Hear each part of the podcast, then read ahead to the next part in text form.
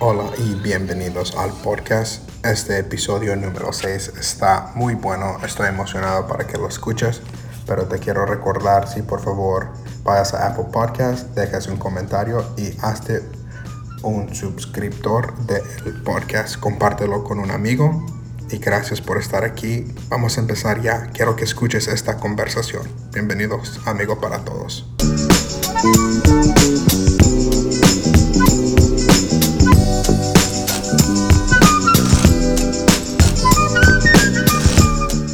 Pero la conversación de hoy que queremos hablar y uh, me, me gusta mucho porque el episodio pasado hablamos del racismo que tenía que ver con lo que predicaste ese domingo. Este episodio vamos a hablar de la política, cómo estamos tan separados como cristianos y también hablaste de eso el domingo pasado y te quiero retar si estás viendo esto, escuchando esto, que vayas a la página de uh, NLF Galveston, New Life Galveston. NLF Galveston. Y ahí puedes encontrar las predicaciones en inglés y en español uh, para que tengas un poquito más del contexto de esto. Pero este episodio quiero extender eso de lo que estabas predicando. Quiero preguntarte preguntas como tu hijo, como joven, de lo que está pasando ahorita mucho con la política y los cristianos. Uh, pero vamos a, vamos a brincar derecho a eso.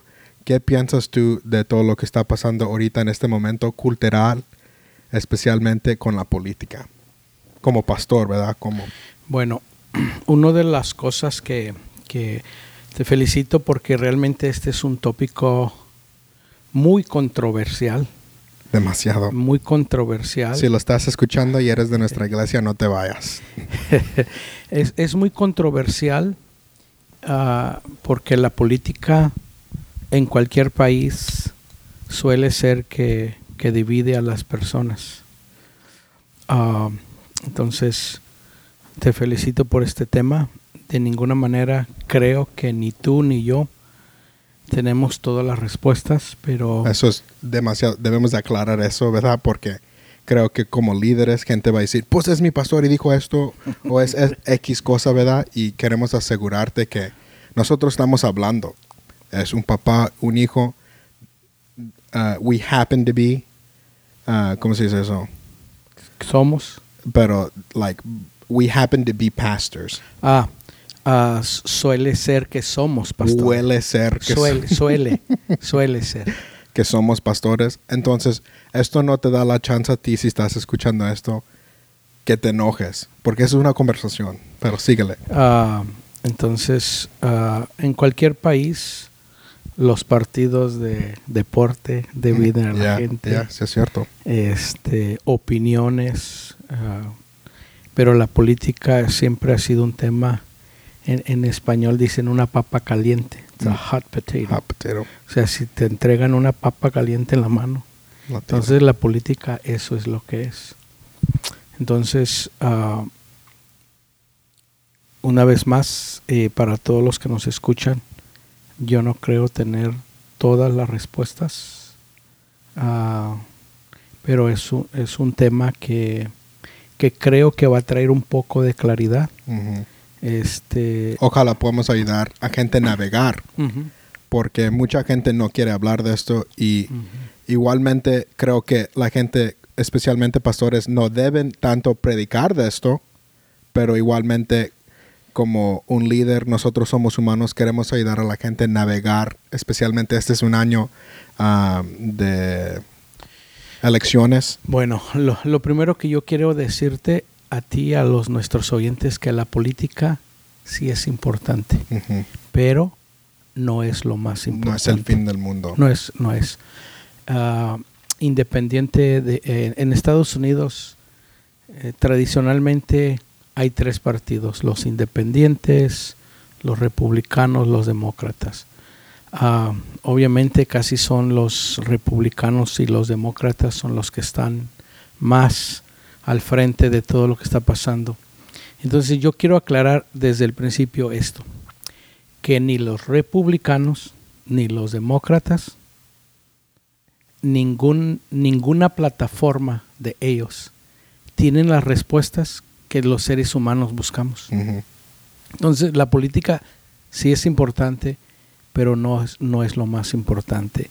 Gane cualquier partido, gane el republicano, gane el demócrata, este, ellos no van a solucionar los problemas que todos nosotros los seres humanos tenemos. Eh, y en esta conversación es específicamente en el contexto americano, porque nosotros vivimos aquí en los En Estados, Unidos. sí, Entonces, ojalá entiendes eso si estás escucha- escuchando esto de otro país. sí. Ah, pero yo quiero también en este episodio retar tus pensamientos. Yo soy más joven, tú eres más viejo. Ah, pero ¿por qué crees que la iglesia aquí en los Estados Unidos está tan, por decirlo así, en cama con el ah, party de los republicanos? Bueno, tradicionalmente los republicanos tienden a ser un poco más conservadores. Claro. Eh, o sea, eh, esa es la tradición. Eh, y tradicionalmente los demócratas tienden a ser más liberales. O sea, los republicanos muchas veces están más a favor de, de la vida. Los demócratas De- ah, en- cuando decimos aborto. eso es en casos de aborto. Sí, aborto, todo eso. Eh, eh, entonces, hay, ah, entonces eh, por eso se, por, puede, pero yo conozco pastores y cristianos que, que son demócratas. Vi una estadística que dice el 90% de americanos cristianos votan republicano y el 90% de afroamericanos cristianos votan demócra- demócrata. Demócrata. Entonces, creo que una de las cosas, nosotros como hispanos también estamos un poco en el medio. Creo que la gente de tu edad va a votar un poquito más conservativo, más republicano. Y yo diría, de la mayoría de la gente de mi edad que yo conozco, no estoy hablando de todos, pero son más liberales. Entonces, una de las preguntas muy grandes que tiene gente de mi edad que está en la iglesia o que no está en la iglesia es que se siente que los cristianos, los líderes más grandes, sus pastores, están tan en la cama con los republicanos, con todo lo que está pasando ahorita, que no está hablando a la necesidad que gente que no, no quiere ver de esa manera o no se involucra de esa manera de la política. Bueno, eh, lo que tú acabas de decir es muy cierto. Eh, una de las, yo tengo 30 años de ser pastor en nuestra iglesia. Y en mi vida, en mi vida desde que empecé a votar, ponle tú, desde los 20 a los 50, son 30 años. 30 dividido por 4, más o menos he tenido que votar entre 5 a 7 presidentes, porque aquí en Estados Unidos un presidente sirve por 4 años. Algunos han sido reelectos por otro segundo término. Entonces, bajita la mano, en mi vida yo he tenido la oportunidad de votar por lo menos por 5 o 7 votaciones eh, para elegir un presidente. Este, entonces, ah, como pastor, una de las cosas que mm, Dios me ha llamado a mí no es predicar de política. Eh, yo simplemente creo, en mi eh, per- yo, es, esta es mi convicción personal. Yo siempre como, como persona, como cristiano, como pastor, yo voto de acuerdo a, a mis principios y a mis convicciones bíblicas. Dicho eso, nunca, en tratando de ese tema de la política, nunca fuerzo a nuestra congregación. Eh, nunca les he dicho por quién voten, nunca les he dicho por quién voto yo. Ellos saben que yo soy conservador, ellos saben eh, que yo voy a votar de acuerdo a mis principios, de acuerdo a mis, a- mis convicciones. Pero yo nunca voy a condenar a alguien que no vote de acuerdo a mis principios y de acuerdo a, a mis convicciones. Y antes de continuar, ¿qué dirías de un pastor que sí está usando su ah, plataforma para decirle a la gente, tienes que votar por esta persona, si no, no eres cristiano? Bueno, eh, yo creo, eh, los he escuchado de los dos lados, tanto de los republicanos y, los- Y y de los demócratas. La mayoría republicano es güero y la mayoría que yo he escuchado decir del demócrata es afroamericano. Este, lo- mi opinión personal es esta. Yo nunca en mi vida he criticado a un pastor por lo que predica o lo que dice del púlpito. En este caso, me estás preguntando de la política si un pastor americano blanco Ujú. eh, está diciendo, usando su púlpito para decirle a la gente que vote republicano, y si es un afroamericano, los he escuchado a los dos, Claro. que dice que, que vote demócrata. Vuelvo a, vuelvo a decir, yo- mi póliza ni, pri- ni en privado, tú me conoces, ni en público, jamás yo voy a criticar a un pastor. Yo creo que esos pastores un día darán cuenta a Dios de cómo usaron el púlpito. Entonces, eh, eh, es lo único que yo te puedo decir. Yo no lo haría. Yo nunca lo he hecho. Este, ¿Crees? Ok, no, no los vamos a criticar. Pero ¿crees que hay un mandato bíblico que dice que tenemos que hacer eso o no? Yo creo que hay un mandato bíblico de decirle a nuestra gente que voten. Yo, yo debo de animar, yo debo de decirle a la gente, vote. Eh, puedo contribuir y decirle, mire, eh, estas son mis convicciones bíblicas. Este, nunca le voy a decir por quién vote. Yo creo que, en primer lugar, yo creo que como pastor sí tengo la responsabilidad de decir que votemos de acuerdo a nuestros principios bíblicos y a nuestras convicciones y también que nos informemos las plataformas y las pólizas que los partidos están ofreciendo.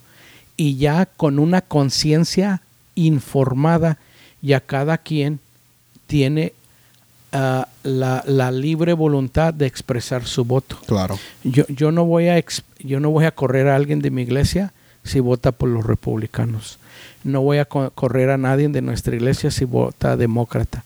Ahora, el problema es que muchas veces dejamos que estas cosas nos dividan.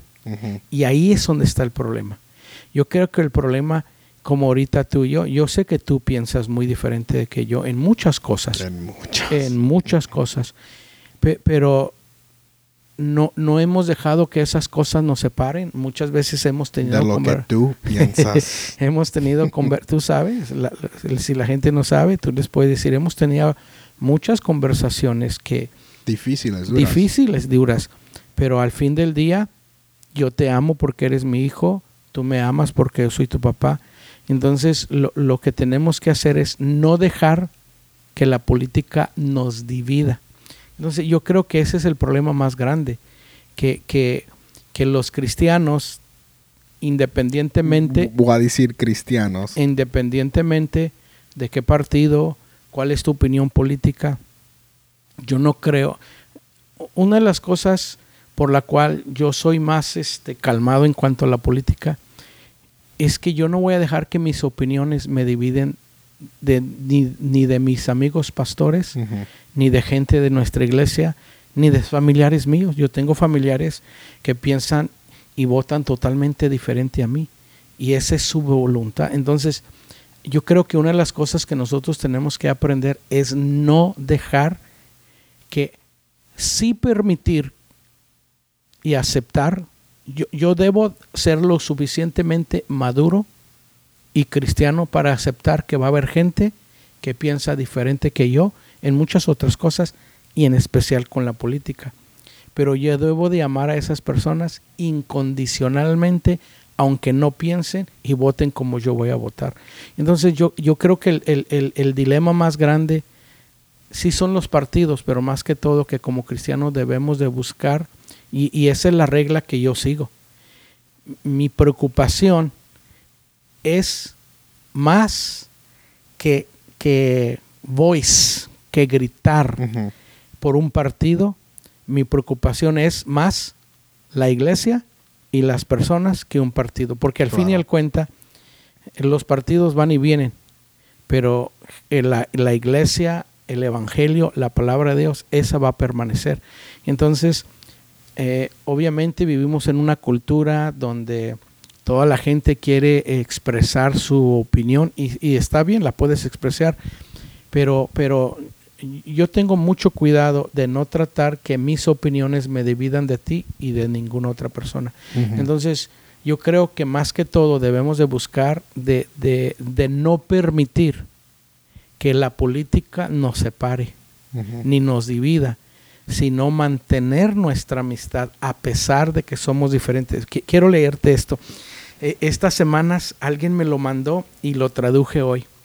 Rick Warren, eh, eh, esto que voy a leer no, no solamente se aplica a la política, pero se aplica en muchas otras cosas. Mire lo que él dijo. Dice, nuestra cultura ha aceptado dos grandes mentiras. La primera es que si no estás de acuerdo con el estilo de vida de alguien, debes de tenerle miedo u odiarlo. Mm.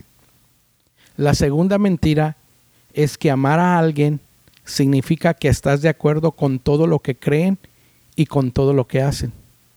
Ambas no tienen sentido. Ambas son una tontería. No tienes que comprometer tus convicciones para ser compasivo. Claro. Entonces, no se trata de que aunque yo no acepte lo que otros piensan, que yo debo de odiarlos y debo de temerles porque van a votar o piensan diferente a como yo pienso. Y de igual manera, porque alguien tiene un estilo de vida que no esté de acuerdo a mis convicciones, este, lo, significa que lo voy a amar y voy a creer en todo lo que hace y, y, y, y aceptar lo que piensa, lo que hace, o sea, y también este, que si no piensa como yo lo tengo que odiar. Entonces yo creo, eh, fíjate que uno, uh, uno de los principios por los cuales yo me preocupo mucho en mi vida, y, ojalá que, Dios nos siga ayudando a todos, es, es y, y aunque posiblemente Pablo no estaba hablando de política, pero sí estaba hablando de diferencias de caracteres, de diferentes de opiniones. Entonces, yo, como yo quisiera que todos nosotros, incluyéndome a mí, pudiéramos eh, permitir que esta sea la, la, brújula. La brújula es el... ¿La bruja? La brújula. es el compass. Cuando andas perdido, que te va dirigiendo hacia el norte, hacia el sur. O sea, lo que te dirige. Yo creo que esto es lo que debe dirigir nuestra vida, no solamente en este tiempo de política, pero en todo momento. Pablo escribe a, los, a la iglesia en Éfeso, dice, por lo capítulo 4, por lo tanto yo prisionero como siervo del Señor, les suplico que lleven una vida digna de que, del que los llamó, este, porque en verdad han sido llamados. Y luego dice, sean siempre humildes y amables. Mm. Entonces yo creo que aunque haya, va a haber muchas personas que piensan diferente a nosotros políticamente, pero eso no me da a mí eh, eh, el, privilegio de ser este grosero. grosero y ofenderlo y atacarlo. No, la Biblia me dice que sea siempre humilde y amable. Sean pacientes unos con otros. Tolérense las faltas por amor. Hagan todo, fíjese, hagan todo lo posible, aún en este tiempo de tanta política, de mantenerse unidos en el Espíritu, enlazados mediante la paz. Pues hay un solo cuerpo y un solo Espíritu, tal como ustedes fueron llamados a una misma esperanza gloriosa para el futuro. Entonces, aunque no lo crean, gente cristiana que vota republicano, si aceptó a Jesús, va a estar en el cielo. Y gente cristiana que aunque hay pastores y aunque hay personas que no lo crean, que votaron por demócratas también van a estar en el cielo. Entonces, aquí en la tierra, e, ese es el, trabajo de que tenemos que hacer. No es tanto de dividirlos y condenarnos, porque yo creo que es lo que pasa con todo, que empezamos a juzgarnos, a condenarnos y luego... Es más fácil. Y nos empezamos a lastimar e herir por opiniones diferentes. Entonces, yo creo que es mejor sentarnos y platicar y aunque quizás nunca lleguemos a un acuerdo políticamente, pero eso no nos debe de separar. Esa es parte de ser maduro y crecer. Ah, honestamente, yo, yo no sé si te has dado cuenta, pero yo he tratado muy duro de siempre tener amigos que no son cristianos para entender las vidas de ellos.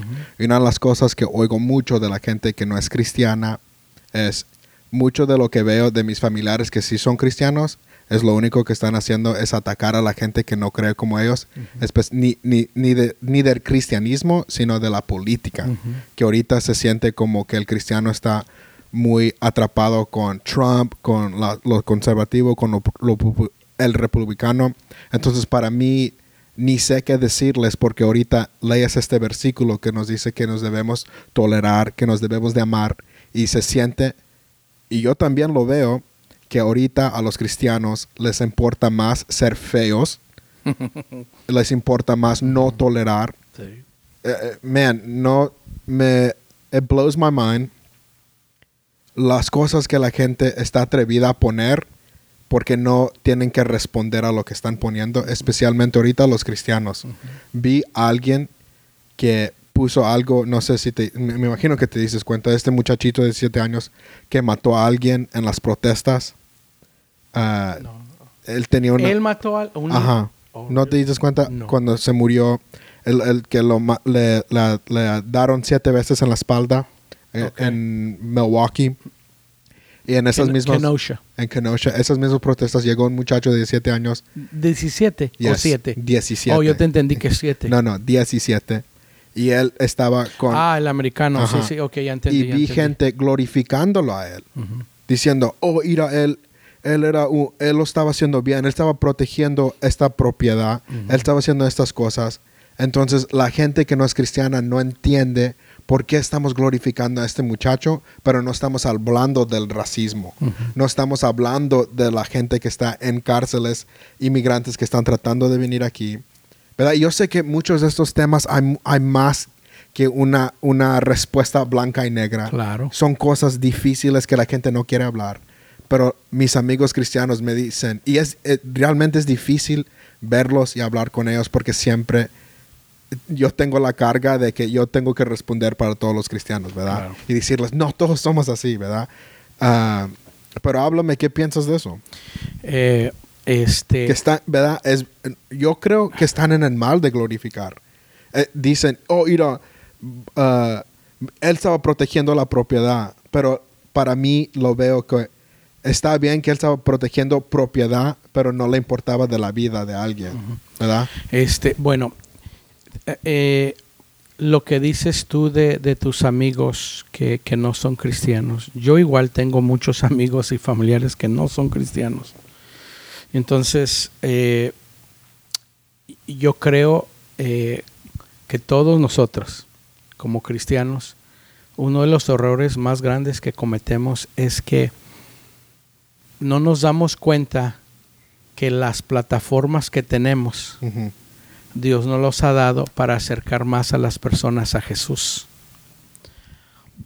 Y creo que uno de los eh, uno de los dilemas que todos nosotros tenemos que pensamos que mientras más resaltamos ciertos temas, por ejemplo lo de este muchacho, lo de la política, pensamos que por si gritamos más, por decir así, y, y post más, vamos a llamar la atención de gente que no es cristiana y lo que nos estamos dando cuenta es que los estamos empujando y Claro. encerrando su corazón.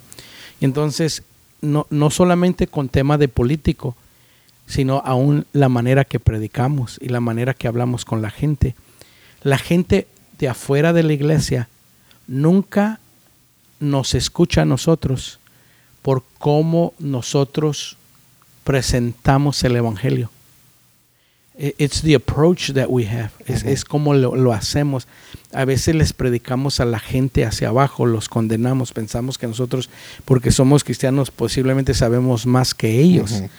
Y, y- y puede ser que sí, pero la manera que nosotros conversamos con ellos, la manera que presentamos, la manera que escribimos, lo que hicimos post, entonces es lo que cierra el corazón de la gente.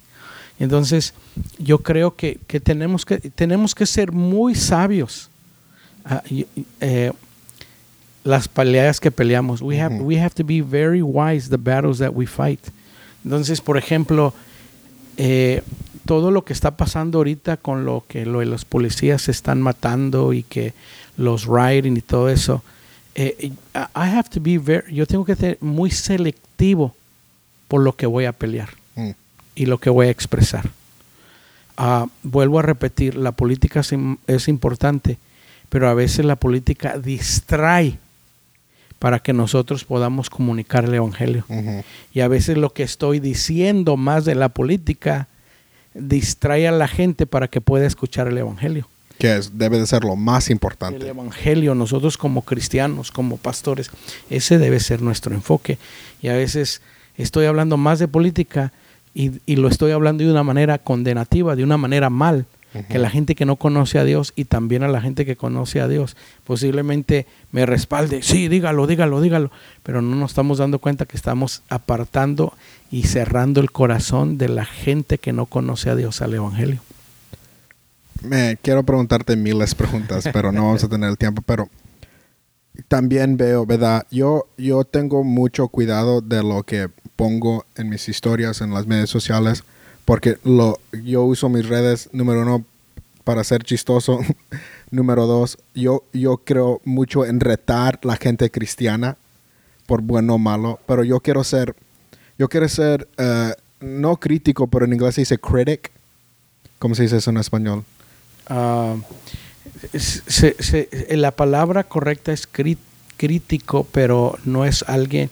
O sea, es- expresa lo que vas a decir y luego te lo traduzco. I want to be a critic of the church. En la manera que yo quiero hablar lo que está haciendo mal, lo quiero decir, pero lo que está haciendo bueno lo quiero resaltar. Y creo que no hay suficientes personas que están dispuestas. Una manera positiva de evaluar lo que está haciendo bien, pero retar para mejorar que hagan las cosas Exacto. aún mejor. Eso es un critic. Y, y creo que, ¿verdad? Yo tengo que tener cuidado porque creo que ahorita especialmente yo tengo tengo que recordarme que número uno, que los Estados Unidos no es el cielo.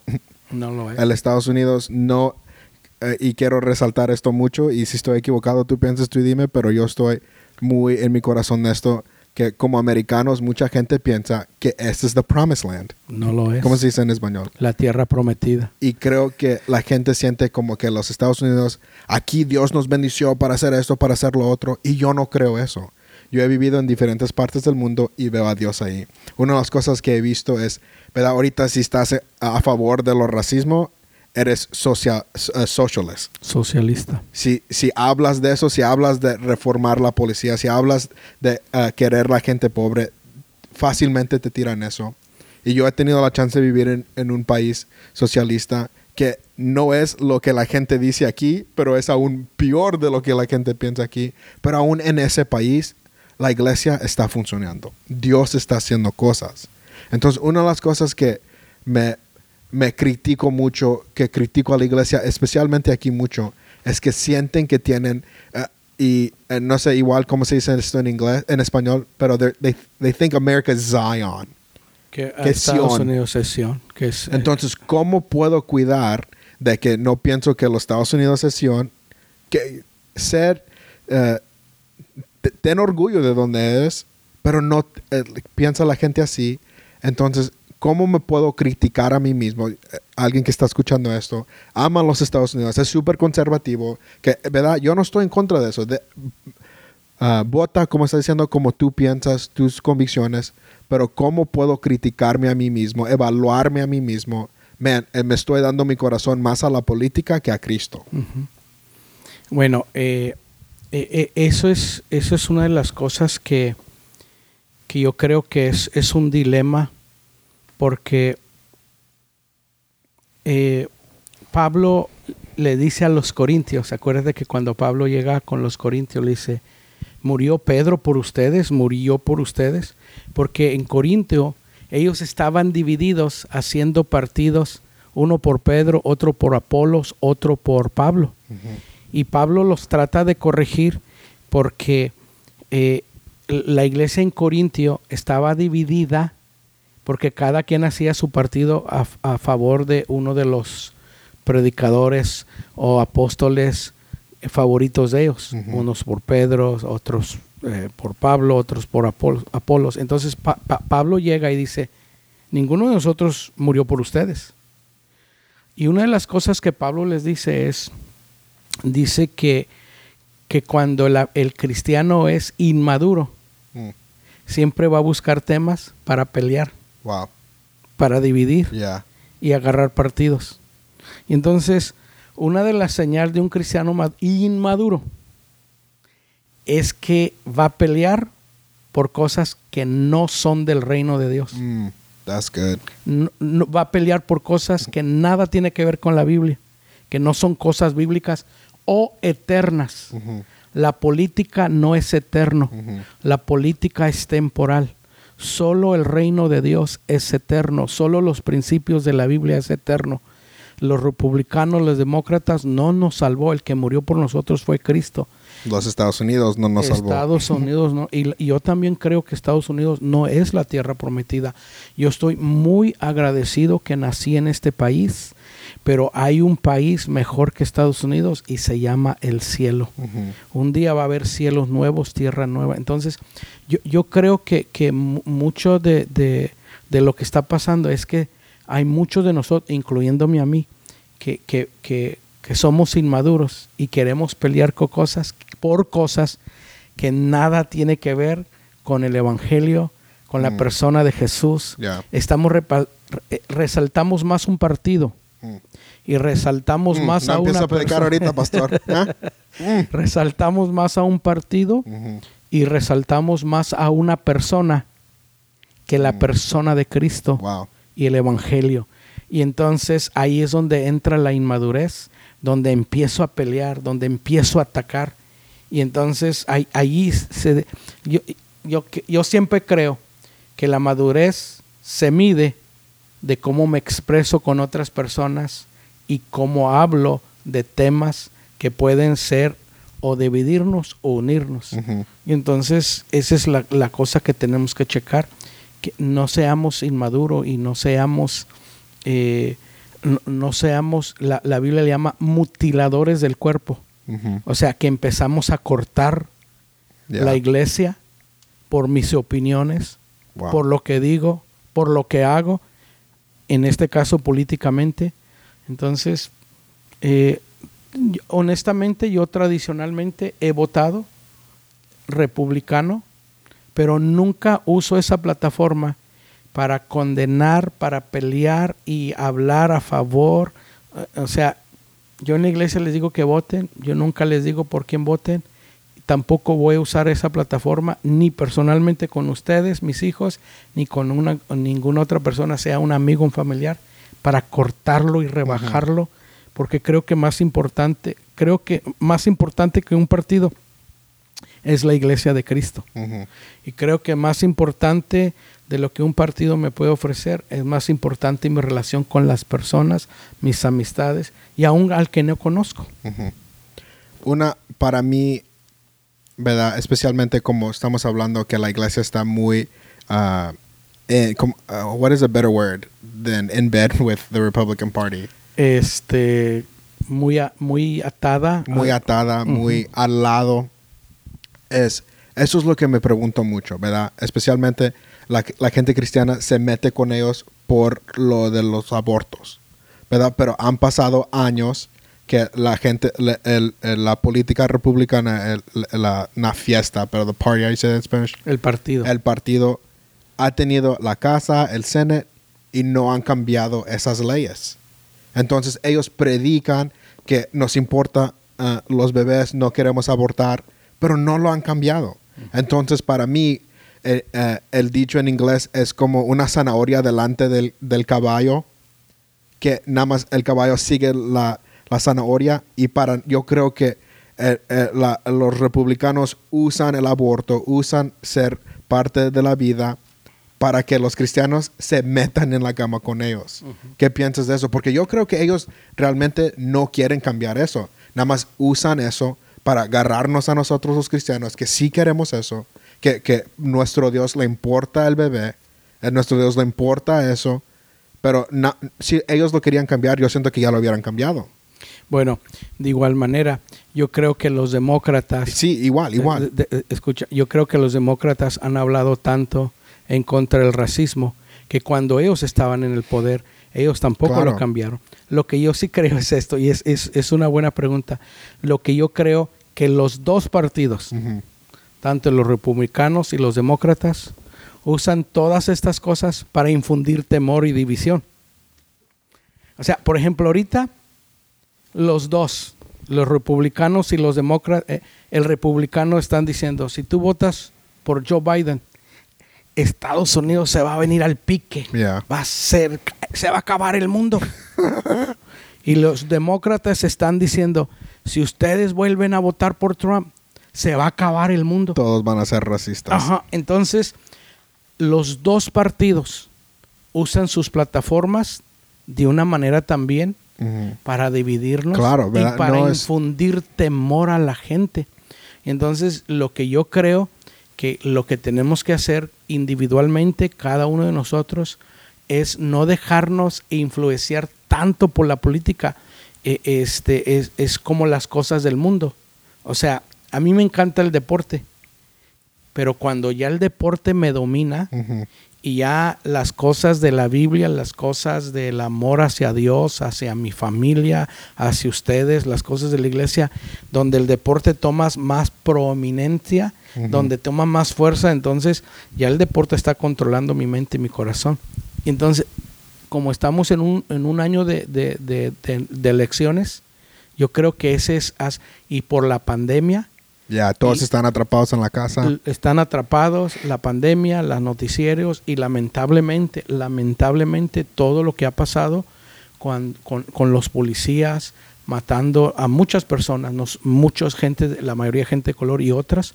Entonces todo eso se ha agregado y ahora con la pandemia, toda la política, entonces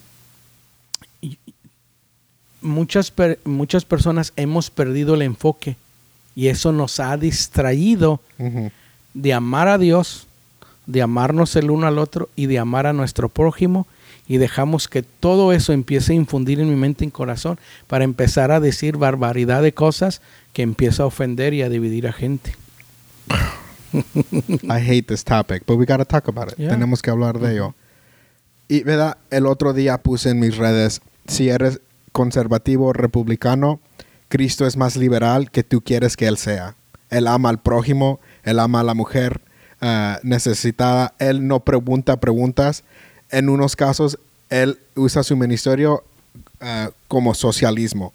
Si eres liberal, Dios es más um, conservativo que, él, que tú quieres que Él sea. E- Él tiene reglas del sexo, Él tiene reglas del matrimonio, Él tiene reglas de la vida, ¿verdad? Y es difícil ahorita A ver, explícame, explícame cómo es que Cristo fue socialista. porque él, él le da de comer a los 500. Ok. Eh, Pe- no, pe- pero no socialismo en el sentido de, de, de un, un pensar político, Ok. sino en el dar, ¿verdad? Porque de ayudar socialmente. Es- es- exactamente. Ok, ok, ¿por no, no de una manera política. ok, perfecto. De, eh, de dar, ¿verdad? No estoy diciendo que Cristo era socialista, cálmense, cálmense. Pero Él da, Él no está preguntando. E- El, el reino de Dios es más grande de, de el, eh, el partido republicano y el reino de Dios es más grande que el, el, Demo- el partido demócrata. ni, ni demócrata, pero liberal. ¿Verdad? Y, y- y yo creo que Dios ataca al, mismo partido. Si eres conservativo y piensas de esa manera, yo creo que Cristo te dice, ok, está bien, piensa de esa manera fiscalmente, pero tienes que pensar de la persona pobre. Ujú, claro. Ok, eres liberal y, y quieres que eh, eh, tu partido político le importe del racismo, le importa de esas cosas, pero también Dios te dice a ti que la vida de un bebé, el aborto, no podemos hacer eso. ¿Verdad? Entonces estamos en un lugar, es a balancing act. ¿Cómo se dice? Eh, Es un acto de... Es, es un, Un acto es- de balance. Es un acto... eh, un- ah, ¿Verdad? Exacto. Tenemos esos trastes como en el, en el uh, circus y estamos tratando de hacer todo. Entonces yo personalmente como cristiano, yo, ¿verdad? Va- vamos a ser honestos, yo soy mucho más liberal que, que tú. De mi manera de pensar, de mi manera de, ver a los demás. Yo soy cristiano, yo amo la Biblia, yo soy súper conservativo cuando viene de la Biblia y la iglesia, pero de, de mi mundo político, vamos a decir, de, de cómo la gente vive, yo soy un poquito más liberal, o mucho más liberal, de cómo tú votas, de cómo tú piensas. Entonces, ¿cómo yo puedo retarme a mí mismo en eso? Y luego tú que eres más conservativo, cómo puedes retarte a ti mismo acerca del reino de Dios en, en pensar de la política. Bueno, ¿cómo te retas tú mismo primero y luego te digo cómo yo me reto? yo, yo me reto. Ahora, la, la, verdad, la verdad, e, este es un tema, eh, como dices tú, nadie quiere hablar de este tema. Claro. Este, pero te felicito y, y obviamente esto, esto, se lleva varias conversaciones. Ya, yeah, no lo vamos a arreglar. No, esta conversación. Mucha gente va a escuchar esto y va a seguir con sus tonterías. Yo también voy a seguir con las mías. Y yo también. o sea, esto no se trata de, de, poner a nadie en abajo. Claro. Es una conversación. Es una, exacto. Uh, creo que eso, saber, ¿verdad? Yo sé, uh, yo escucho mucho a Tim Keller, si no te has dado cuenta en los episodios, porque siempre hablo de él. Pero él dice como cristianos tenemos que uh, estar preocupados de cuatro cosas. Número uno, Uh, de, de te, tenemos que ser pro vida. Tenemos que importarnos de, del aborto, de la vida de los bebés.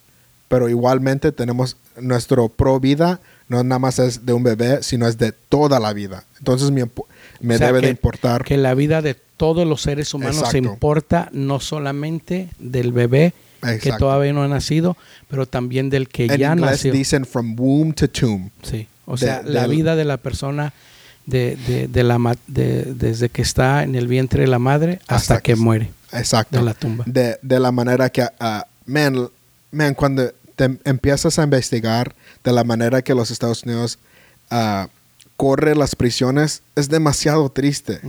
Y eso no está bien. Eh, La manera de que hay racismo en Pero los Estados quedemos Unidos. los cuatro puntos. Ok, pero por- estoy hablando de eso. De, Claro. De la vida. Entonces me debe de importar el aborto, igualmente como me debe de importar que muchos de mis hermanos afroamericanos están en la cárcel, los hombres. Entonces eso me debe de importar. Me debe de importar del sexo, que del matrimonio que Dios dice que es de entre una mujer y un hombre, ¿verdad? Me debe de importar de ah, justicia, cómo tratamos a las otras personas, de, de, de lo bueno que los necesitamos tratar. Y el último, ya se me olvidó. Of course, I forgot. Que, si no me equivoco, creo que es ayudar a los pobres. Ayudar, exacto, ayudar a los alimentar pobres. a las viudas y a los huérfanos. Que, y dos de esas cosas son republicanas, conservativas, y dos son liberales, demócratas. Y yo tengo que fijarme, ok, yo pienso más del racismo ahorita, a- obviamente es algo grande. Y, y yo voy a seguir hablando de eso. Yo fui a varias protestas, yo, yo estoy hablando en contra de esto. Pero tengo también que checar mi corazón de, ok, pero estoy hablando igualmente del aborto. Estoy hablando igualmente de, El matrimonio. del matrimonio, ¿verdad? Dice Tim Keller porque él está en Nueva York. Si yo hablo de ah, el racismo, me aplauden porque es más liberal. Pero si yo hablo del aborto, no voy a oír nada. ¿Verdad? Entonces yo tengo que yo mismo preguntarme de eso. ¿Me importan estas cuatro cosas o nada más me importa lo que me dice de un lado? Yo no, yo no me considero conservativo, yo no me considero liberal, entonces yo estoy en el medio o más extremo que me gustaría, pero ya, yo pienso de esas cuatro cosas y cómo estoy viviendo o pensando de esas cuatro cosas y no solamente, No estoy buscando estas dos cosas y, oh, ¿qué me dice este, este party? ¿Qué me dice los republicanos? Yo estoy viendo, ¿qué me dice la Biblia de estas cuatro cosas?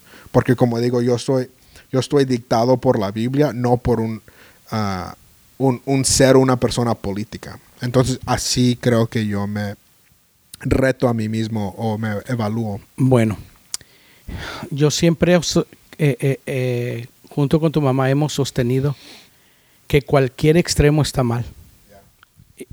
E- Either good. extreme, cualquier extremo, cualquier extremo. Entonces creo que ese- eh, eso es lo que nos me ha ayudado, que junto con tu mamá hemos tratado de ser balanceados y no irnos a un extremo. ¿Ok? That's Entonces mi convicción personal es, primero es Cristo, primero es la iglesia y segundo es la política y todos los temas sabidos y por haber. Cuando para mí la política es primero y Pero ¿por qué te vi con una máscara que decía Biden? Ah, no se enojen, hermanos. ¿No tenías una máscara que decía Biden ahorita? Me la puse porque tú te quitaste, me la puse porque te quitaste tú la que decía Trump. Cálmense, hermanos. Me, me la puse porque tú traías una cachucha que. No, no, no, no, no, no, no, no, no. Entonces, eh, mi convicción siempre ha sido que primero es la iglesia. A mí Dios no me llamó a la política. Si Dios hubiera querido que fuera político, me hubiera llamado a la política. Creo que la política es importante, pero no es lo más importante. Yo creo que, que el Evangelio, que Cristo es, en nuestra iglesia decimos que, que queremos ser un lugar donde la gente encuentre esperanza y nueva vida en Cristo. La política, ni los republicanos, ni los demócratas te ofrecen esperanza y nueva vida como Cristo. Entonces, mi convicción ha sido primero la iglesia, la política segundo. Y, una vez más, cualquier extremo, cualquier extremo. Mm. eh, eh, eh, eh, es- Entonces está estás mal. diciendo que en una elección debo votar republicano y luego en la otra demócrata No. y luego no. No, no, no, no para no ser extremo, para ser balanceado. No, no estoy diciendo eso. Lo que estoy diciendo es que me puedo volver religioso extremista donde te condeno, pero también me puedo volver tan liberal que ya los principios de la Biblia los, los, los hago a un lado. Ya. Entonces me puedo, me puedo hacer muy religioso, muy religioso y me puedo tender mucho al conservador, que, condeno a los liberales, condeno a la gente que no conoce a Cristo. Este, por eso me encanta a mí la persona de Jesús, porque Jesús trae el balance para cómo tratar con todo. Jesús trató con romanos, trató con judíos, trató con samaritanos, trató con sirofenicios, trató con todo mundo y Jesús pudo dialogar para conectar con ellos. Entonces yo creo que eso es lo que debemos de hacer. Tener conversaciones para conectar con las personas, encontrar cosas en común para que podamos tener la oportunidad de presentarles el Evangelio y no que me presenté con una persona y hablé y discutí una hora sobre los Spurs. Y al último, ni los, los Spurs no entraron al- al- a la siguiente ronda. Depresión. Entonces, ¿de qué sirve que, que traté de convencer a alguien de los Spurs, o en este caso de la política? Discutí una hora, peleé con él una hora, argumenté una hora con él, ni él ganó, ni yo gané, y a la última perdemos nuestra relación nuestra amistad. Y entonces creo que ese es el problema que está pasando, que la gente está peleando y argumentando por algo que, que, que, um, que va- mi interés es no ganar un argumento, sino ganar una amistad.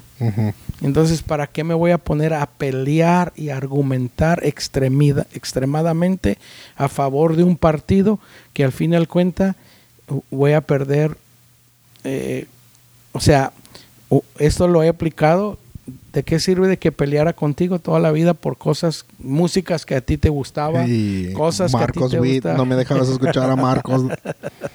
música, amistades, cosas que a ti te han gustado, ¿de qué servía que yo me pusiera a pelear contigo y perdiera mi amistad, nuestro amor, nuestro respeto al uno al otro? Mm. Cállate. Entonces, eh, eh, eh, eso es lo que tenemos que hacer, regresar a los principios de la Biblia de ser humildes, y siempre ser humildes y amables y pelear por la unidad del espíritu y no pelear. ¿De qué sirve que gane mi partido? Pero por los siguientes 10, 20 años pierdo tu amistad. Ok, deja retarte un poco en eso, en ese pensamiento. Porque, mira, para mí, yo, yo entiendo lo que estás diciendo y estoy completamente con todo, ¿verdad? Obviamente no puedo decirte, oh, pues, no", porque debemos de ser humildes. Pero a la misma vez, es claro que la Biblia habla en contra del racismo. Claro. Es claro que la Biblia habla en contra del imperio. Es claro que la Biblia, que Cristo no es esto que, que le ponemos. Entonces, para mí, la batalla en contra del racismo es súper importante para mí. Lo veo como algo crítico en el 2020, en este tiempo que yo vivo, y siento que es algo que Dios ha puesto en mi corazón para pelear en contra de ello, con mi voz, con mis redes sociales, con todo lo que soy. Entonces, ¿cómo puedo ser yo humilde, pero igualmente pelear? ¿Verdad? ¿Sí me explico? O sea, porque cuando peleas no puedes ser humilde. ¿Verdad? Sí, sí puedes. Pero yo no, no estoy diciendo que quiero ir a atacar a gente y quiero ir a cortar cabezas y voy a buscar filisteos para cortarles. Eh, ¿Verdad? Pero eh, oí este dicho que dice, ¿verdad? Porque dice la Biblia que buenaventurados son los que buscan ser paz. Pero vi un, un pastor que dijo, los que buscan ser paz siempre están viviendo en guerra, porque están haciendo guerra contra los que no quieren traer paz.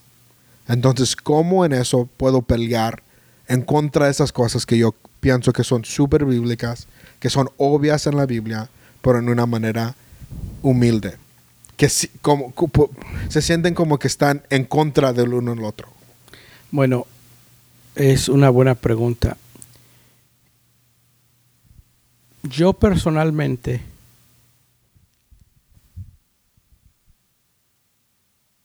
te diría, o me diría, Pero no me digas. te diría.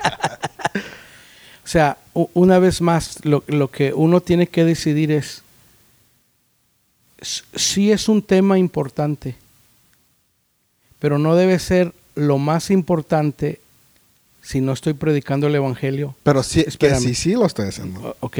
Segundo es, yo creo que hay lugares donde se deben de tener esas conversaciones.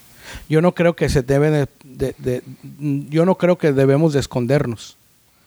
Pero yo creo que hay lugares, o sea, donde las personas se deben de sentar y hablar sobre eso. Yo creo que ahorita las redes sociales la gente la está usando de una manera eh, Equivocada. equivocadamente. Y entonces, por ejemplo, yo, yo prefiero sentarme con gente ah, cristiana y no cristiana para, para tener una conversación y aunque no se esté grabando. Yo no sé por qué la gente ahora quiere que todo se grabe. Yo no, No, sé córtale, por, córtale. yo no sé por qué hoy, hoy toda la gente quiere que lo estén filmando, Ujú. tanto lo malo y lo bueno que están haciendo. Porque tú sabes que hay gente que está poniendo el que anda emborrachándose. O sea, eh, esta semana yo leí la historia de una jovencita que le abusaron este, y encontraron a las personas porque lo habían grabado. Había pasado un año, había pasado un año y así es como lo descubrieron porque lo habían filmado. Ya. ¿ok? Entonces, de igual manera, que si ahorita salimos a la calle y a repartir pan, a, a repartir a los produceros que están aquí abajo y lo vamos a filmar simplemente para que nos vean. Ya. Entonces, yo creo que ese es un gran problema hoy en día. Está bien, pelea. Eh, eh, eh, y hay que, y yo también, yo, yo por eso prediqué en contra Ujú, ujú. lo que dije. Y, y, ¿verdad? Creo que mucho de esto que tengo dentro de mí sa- se salió porque eres mi papá. ¿Verdad? Creo que como hijos nos vamos al extremo de los que nos enseñaron nuestros papás, de bueno o malo. Ujú. Y creo que para mí esto es tan grande porque lo que me has enseñado a mí. Entonces, eh, aquí you have to have a, tienes que checar tu corazón. En el sentido es, eh, quiero pelear por esto para que me vean, para que me aplaudan, o quiero pelear porque realmente este, tengo amistades. O sea, yo sé que tú los tienes, pero, que, pero a lo que me refiero es que, que- que hay, que hay lugares donde hay que tener esas conversaciones. Yo no creo que las redes sociales son los lugares. La única manera que otra vez te, te retara es que para los jóvenes, yo, Ah, estoy, claro. yo estoy más grande ya y no pienso totalmente de esta manera. Yo estoy de acuerdo con lo que estás diciendo. Pero para los jóvenes no se están sentando a tener cenas. Para ellos esto es la manera que están teniendo las conversaciones.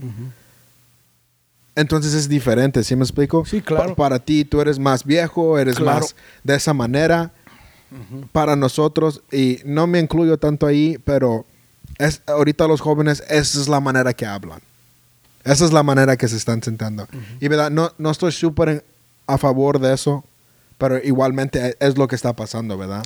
lo, lo que posiblemente ah, tú puedes hacer eh, con, con gente que tú conoces, incluso yo. Yo creo que yo mejor, si tengo amigos que están o a favor o en contra de algo, yo creo que yo mejor les llamaría o les mandara un texto. Hey, ¿cuán- ¿cuándo? puede- Pero no puedes hacer eso ahorita porque es COVID. Ok, pero... What did I say? ¿Qué dije? Que ibas a invitar a gente a tu casa. a un café. Entonces simplemente llamaría, hey, ¿cómo estás? Este, mira, este, tú eres mi amigo. Quisiera por teléfono, por FaceTime, por Zoom. hey, quisiera tener una conversación contigo. ¿Cómo estás? ¿Cómo está? Como tú dices, ¿cómo está tu mente y cómo está tu corazón?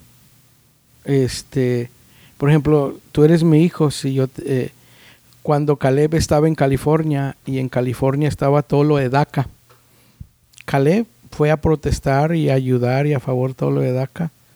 Y entonces yo simplemente, yo estoy a favor de DACA. Yo estoy a favor que los Dreamers puedan vivir aquí. Pues porque- deja que tu voto sea a favor también, pastor. este, entonces, ah, Caleb dijo, oí la protestar y todo eso está bien, le dije. Pero regresando, yo le hablé. No lo publiqué, "Ey, vamos a tener una conversación para que... ¿Cómo está tu mente? ¿Cómo está tu corazón? Porque a veces estos temas, si, no te- si, si uno no tiene cuidado, empiezas tu generación o y más bajo, no, necesitan alguien que hable a sus vidas, no, no para decirles qué hacer o no hacer, pero que, con, que, que sean, que, que con sabiduría y táctica aprendan a decir. El problema no es lo que están diciendo, es cómo lo están diciendo. Mm, Yo creo que ese es el problema, ma- es, es el reto para todos nosotros, claro. para el que usa las redes sociales y no. No es lo que voy a decir, es cómo lo digo y cómo lo estoy diciendo. Entonces, Eh, o- ¿verdad? Yo te quiero retar y otra vez, no nos estamos enojando, estamos hablando, pero yo creo que para mí el problema no es como estoy diciendo las cosas yo, el problema es como la gente lo quiere leer. ¿Sí me explico? Bueno, Porque ahorita... aquí es donde entra, donde yo creo, por ejemplo, si yo, yo no uso mucho las redes sociales, Para nada. pero yo creo que yo tendría a alguien que no piensa de igual que yo, que es mi amigo, con el cual yo filtraría. ¿Tú qué piensas? ¿Cómo se oye lo que puse? Ese es el problema, que, que no one is holding anybody accountable. No, no tienes a alguien, no estoy diciendo de ti, pero las personas que pueda decir, mira, antes de publicarlo, Mm. antes de escribirlo, como el que escribe un libro. Tiene un That's editor. good. That's good. tiene alguien que le da feedback. Yeah. Ahorita no hay nada de eso. Eh, ok, entonces allí es donde yo creo que la generación tuya y más joven, y también hay, hay personas de mi edad que ponen cosas a lo loco, pe- pero, no hay nadie que les edita, no hay nadie que les dé un feedback. Oye, no, no, no, fíjate que lo que vas, lo que estás poniendo Wow. se, se oye en contra del evangelio o se oye en contra de, Oh, de los yeah. hispanos, o se oye en contra del, entonces nomás lo tiran a lo Pero loco. eh, voy a agarrar mi teléfono y le voy a decir, te voy a decir a ti o le voy a decir a, mi esposa, ¿está bien esto? ¿Está cada, cada No. 10 segundos? No, no, no, de, de ninguna, de, de ninguna manera. Pero, pero yo creo que, yo creo que la Biblia debe, si estamos hablando como, de- como cristianos, Yeah, yeah, of course. debe cualquier cosa que vamos a publicar o a decir, la debemos de filtrar por la Biblia. Creo que Esto, esa es otra. ¿Esto edifica o esto divide? ¿Esto levanta o esto? Entonces yo mismo, con el tiempo, me voy a dar cuenta. O sea, uno se da cuenta, pero también incluso creo que debemos de tener a alguien en nuestra vida que pueda hablarnos. Oye, fíjate que lo que ya llevas varias cosas que estás poniendo y, y- y- y texteando o poniendo que, que, que, que- que no unen, sino que dividen. Yeah, Entonces ese es el problema también, que, que- que la gente a lo loco está poniendo that's good. That's good advice. entonces, creo que eso sería lo más apropiado, que filtrarlo y tener a alguien.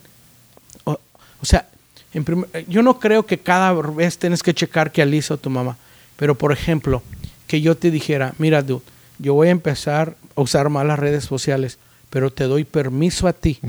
Para que si tú ves que algo que yo pongo está fuera de lugar, quiero que inmediatamente me hable. Eso sí se puede hacer. Y Entonces yo creo que eso es el problema, Okay, que la Dad, gente no tiene personas, este, por ejemplo, la mayoría de, de- este, ah, mm, mm, they have a public relations guy. A ah, ¿Cómo le llaman? Un PR. O sea, que le está cuidando su imagen pública. They have pre- o sea, si se equivoca, le dice, mira, di esto, di aquello. Entonces, yo creo, no, no tenemos dinero ni tenemos que andar ocupando. Claro. Pero Pero pensar de esa manera. o sea, ser sabio y ser accountable. Y si tú ves que alguna vez pongo algo que no debo de poner, si puse algo, please call me out on it. Mm. O sea, debo de tener a alguien o debemos de tener a alguien. En, en tu caso y en mi caso, yo tengo a mi esposa, Ya. tu mamá. I mean, yo, la- yo tengo amigos que me han retado. Uh, Milton, Milton me ha hablado y me ha dicho, hey, esto, lo otro. Lupito me ha hablado, hey, eres pastor, nada más piensa de esto. Y hemos tenido buenas conversaciones. Pero ya, I think that's- es súper importante eso lo que está diciendo que yo, yo pienso de eso, pero a lo mejor la gente más joven que fácilmente va a tirar, es No. fácilmente va a tirar y, lo otro. y- y- y no solamente las más jóvenes, o sea, yo ahorita, pastores, gentes de la iglesia de mayor, ponen cosas que, que dividen. ya.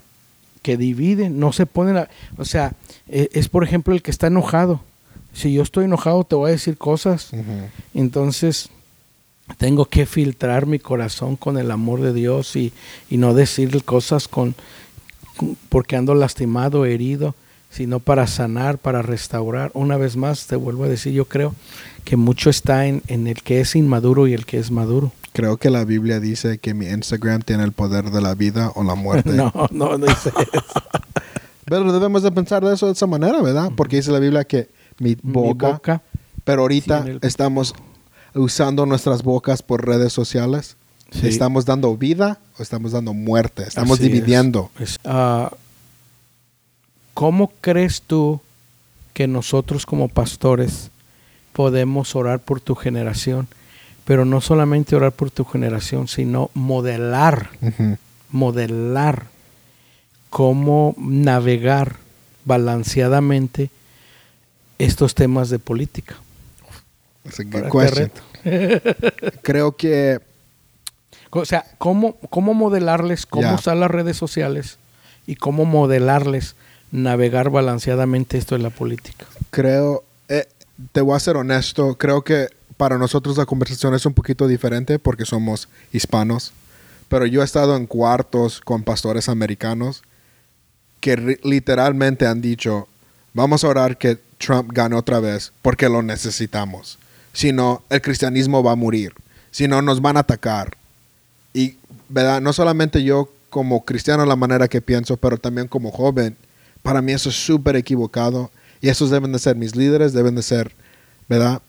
Y como di- dijimos al principio, no queremos criticar, pero yo- un- mucha, mucha la- ah, lo que escucho mucho de gente de mi edad y más joven es, los pastores ahorita están más a favor de Trump y los conservativos. Y, y ¿verdad? El problema no es Trump, es aún más grande que él. No quiero nada que hacer con el cristianismo porque a ellos les importa más eso que mi vida. Ve- ¿Verdad? Como hispanos, a ellos, a los pastores les importa más hablar de esto que de DACA.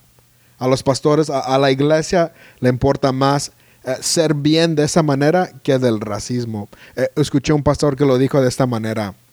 Uno de los problemas más grandes de los cristianos americanos es que les importa más la ley y la orden que la justicia. That's good. Y creo que para la gente, los pastores de tu edad, ese es el problema realmente, que les importa más la ley y la orden, que no es mala, ¿verdad? No estoy diciendo eso, pero les importa más eso que buscar justicia.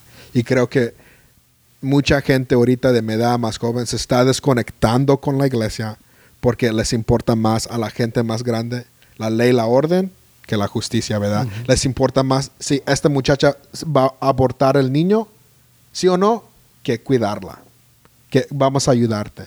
Y creo honestamente que la gente de mi edad más joven es, es lo que están gritando de, la- de los líderes más grandes. Hey, impórtate de nosotros, cuida de nosotros, ¿verdad? Porque creo, especialmente en los Estados Unidos, el cristianismo está fading away, se está yendo, que yo creo que es algo bueno, que podemos hablar de eso en otro podcast, pero y se siente la gente más grande. No, el cristianismo se debe de quedar. uh, we need our religious freedom, ¿cómo se dice? Nuestra Nuestras libertades libertad. religiosas. Y para la gente más joven está diciendo, te importa más ser atacado que cuidarte, cuidarnos a nosotros. ¿Sí me explico? Entonces creo que eso es súper importante ahorita, que la gente más joven está gritando de eso, ¿verdad? Dice um, en Corintios 13, ¿verdad? El versículo que la gente usa cuando se casan, pero que si no puedes hacer estas cosas en amor, simplemente en inglés dice you're a resounding gong. I don't know how you say that in Un, Spanish. un símbolo resonante. Y creo que ahorita para la gente joven está diciendo los líderes más grandes no me están amando. ¿Sí me explico? Entonces creo que eso es súper importante para los líderes más grandes. Y más que orar, creo, creo esto es parte del problema. La gente más grande quiere orar, no quiere ir a, a estar con ellos. Entonces, claro, debes orar, pero creo que más que orar es involucrarte con ellos. La gente joven se está yendo de la iglesia. Y creo que una de las, una de las cosas que oigo mucho es eso. Ok, este, entonces, ah, ¿cómo podemos entonces no solamente escuchar la voz de ellos, pero igual manera, ¿tú crees que de alguna manera ellos tampoco están escuchando la voz de nosotros? Creo que en años antes esa pregunta sería importante, pero que creo que las cosas están cambiando tan duras. Antes la religión, el cristianismo tenía... No, no estoy hablando de religión, Pe- sino yo sé, pero eh, pastores tenían esta importancia. Eh, eh, si tú eras un pastor, la gente te respetaba. Creo por bueno y lo malo, eso se ha ido. O sea, a la gente no le importa si eres pastor, te va a tratar por bueno o te va a tratar por mala. Entonces creo que esa pregunta para ahorita, para los jóvenes, para la gente más joven, no les importa. O sea, para ellos no te quieren escuchar si eres cristiano o no te van a escuchar sí o no. Ah, he, he estado leyendo mucho de esto, de ah, research de la gente que se está yendo a la iglesia, especialmente gente joven, y dicen que ahorita la gente no está menos receptiva o más receptiva de hablar de Cristo porque ellos ni tienen idea de la iglesia. Entonces creo que eso, que eso de ellos escucharte a ti, no te quieren escuchar porque eres cristiano o no, o eres pastor o no, te quieren escuchar porque tú les importas de la vida de ellos. Entonces, eh, el mensaje con el que podemos terminar lo decir en inglés. Tú me lo puedes traducir o yo lo traduzco.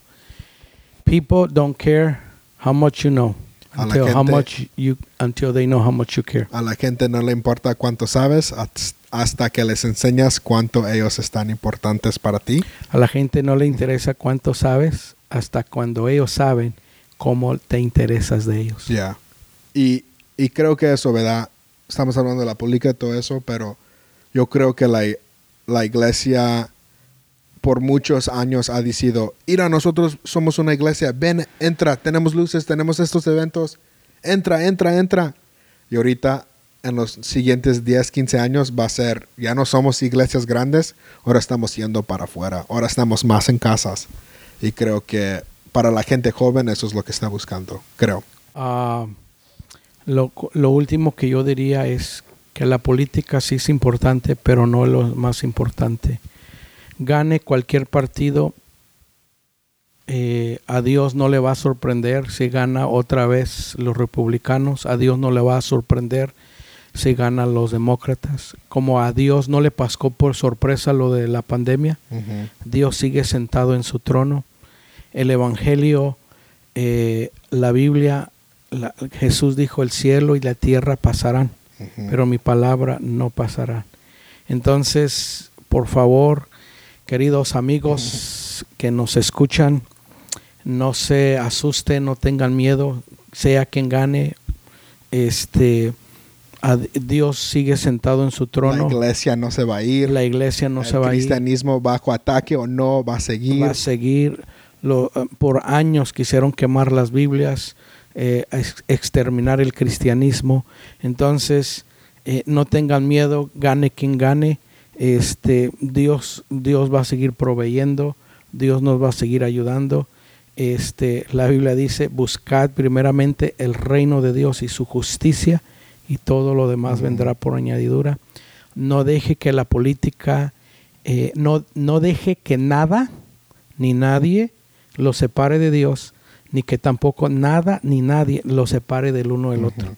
Entonces, eh, eso es algo por, eh, en mi familia que yo he luchado con ustedes. o sea, he luchado, no dejar que, que nada que me dijeron de ustedes, ni tampoco nada que ustedes hicieron, nos separara de, de, nuestra amistad como, como padre y, hijo. Entonces, no dejes que nada ni nadie, nada de lo que dice el noticiero, nada de lo que dicen tus amigos, nada de lo que estás escuchando, no dejes que nada ni nadie te separe de la iglesia, no dejes que nada ni nadie te separe de tus amistades como hermanos. Sigue peleando por el Evangelio, seguir peleando por ayudar al pobre, al necesitado, pero no dejes que la política tome preeminencia sobre el reino de Dios, sobre las cosas de Dios. Todo eso se va a acabar. Todo es un día, un día va a haber un solo reino, un solo partido. No van a ser los entre Barcelona y ah. y los del Real Madrid. solamente va a haber un partido, no va a haber ni los republicanos, ni los demócratas, los que son de México, ni el PRI, ni el PAN. Solamente va a haber un reino y va a ser el reino de Dios. Lamentablemente todavía no ha llegado el momento y tenemos que ser balanceados, tenemos que ser humildes, tenemos que ser amables, tenemos que ser tolerantes y no dejar que esto nos Nada más necesitas escuchar los últimos cinco minutos, ya lo sumiste todo. Ahí está. Ah, lo único que te felicito, te felicito, te felicito, te Porque te quería pelear ahorita. te felicito porque... A trancazos, viejo. porque, porque tenemos que platicar de esto. Y Creo que la gente necesita una voz madura, más grande y también que escuche que se puede retar. Ah, para terminar, creo que para, para mí me tocó mucho lo que dijiste, es que tenemos que tener como un PR, pensar de eso, ¿verdad? Que debes de tener amigos, gente que nos puede llamar en, en, lo que estamos haciendo, bueno o malo. Debemos resaltar esas cosas y luego... Que te rete que te cheque, que Creo que es súper importante que dijiste eso. Y por último, escuché a alguien decir, decir. esto, eh, es una escritora, y dijo, lo, más bello del cristianismo de Dios es que por años la iglesia sigue muriéndose y resucitándose. Y eso es lo que hace eso el reino de Dios. Que gane el que gane, si se va a la iglesia, si estamos bajo ataque como cristianos, nos vamos a morir y, se va a resucitar. y el ejemplo está en China. Ya, donde la iglesia está creciendo. Eso, eso para mí es súper importante, recordándome que esto no es todo la Donde eh, en China el comunismo ha cerrado iglesias. Entonces estás diciendo que venga el comunismo. No, no, no estoy diciendo. O sea, eh, eh, que, que la opresión. la opresión cerrando iglesias en, en lo que va del año. Han quitado las cruces que las iglesias tenían y la iglesia sigue creciendo y multiplicándose. Han tratado de limitar qué es lo que predican y encarcelan, encierran a los cristianos y sigue la creciendo. iglesia sigue creciendo. En la iglesia primitiva, cuando hubo una persecución, se dispersaron y la iglesia siguió. Entonces, eso es nuestra esperanza, no a political party. Entonces, vota como quieres votar. Así es. Dios te ha salvado. regístrate si no has te vota. Vota, vota para la gente hispana. Thank you, viejo.